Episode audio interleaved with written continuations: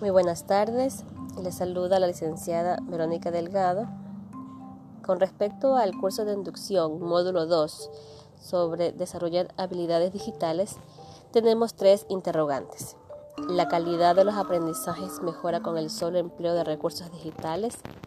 ¿Cuáles son los actores principales en el contexto educativo que deben desarrollar habilidades digitales? ¿Por qué hacerlo? ¿Cuáles son las oportunidades y desafíos que enfrenta el proceso de enseñanza-aprendizaje con la adquisición de habilidades digitales?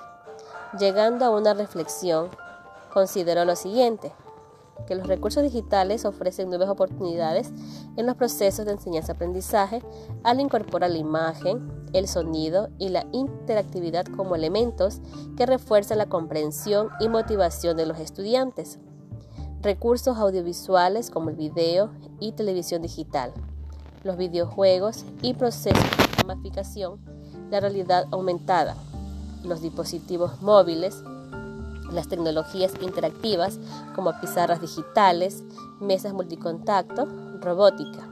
Se pueden convertir en importantes fuentes de información y aprendizaje para atender las necesidades de los estudiantes.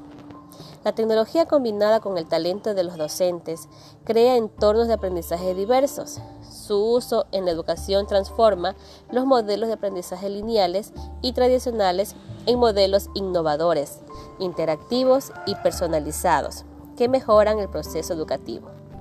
Ofrecen diversas formas de mostrar la información, audios, videos, infografías, imágenes y animaciones brindan una respuesta inmediata que le permite al profesor recoger información de lo que está pasando en el aula de clase.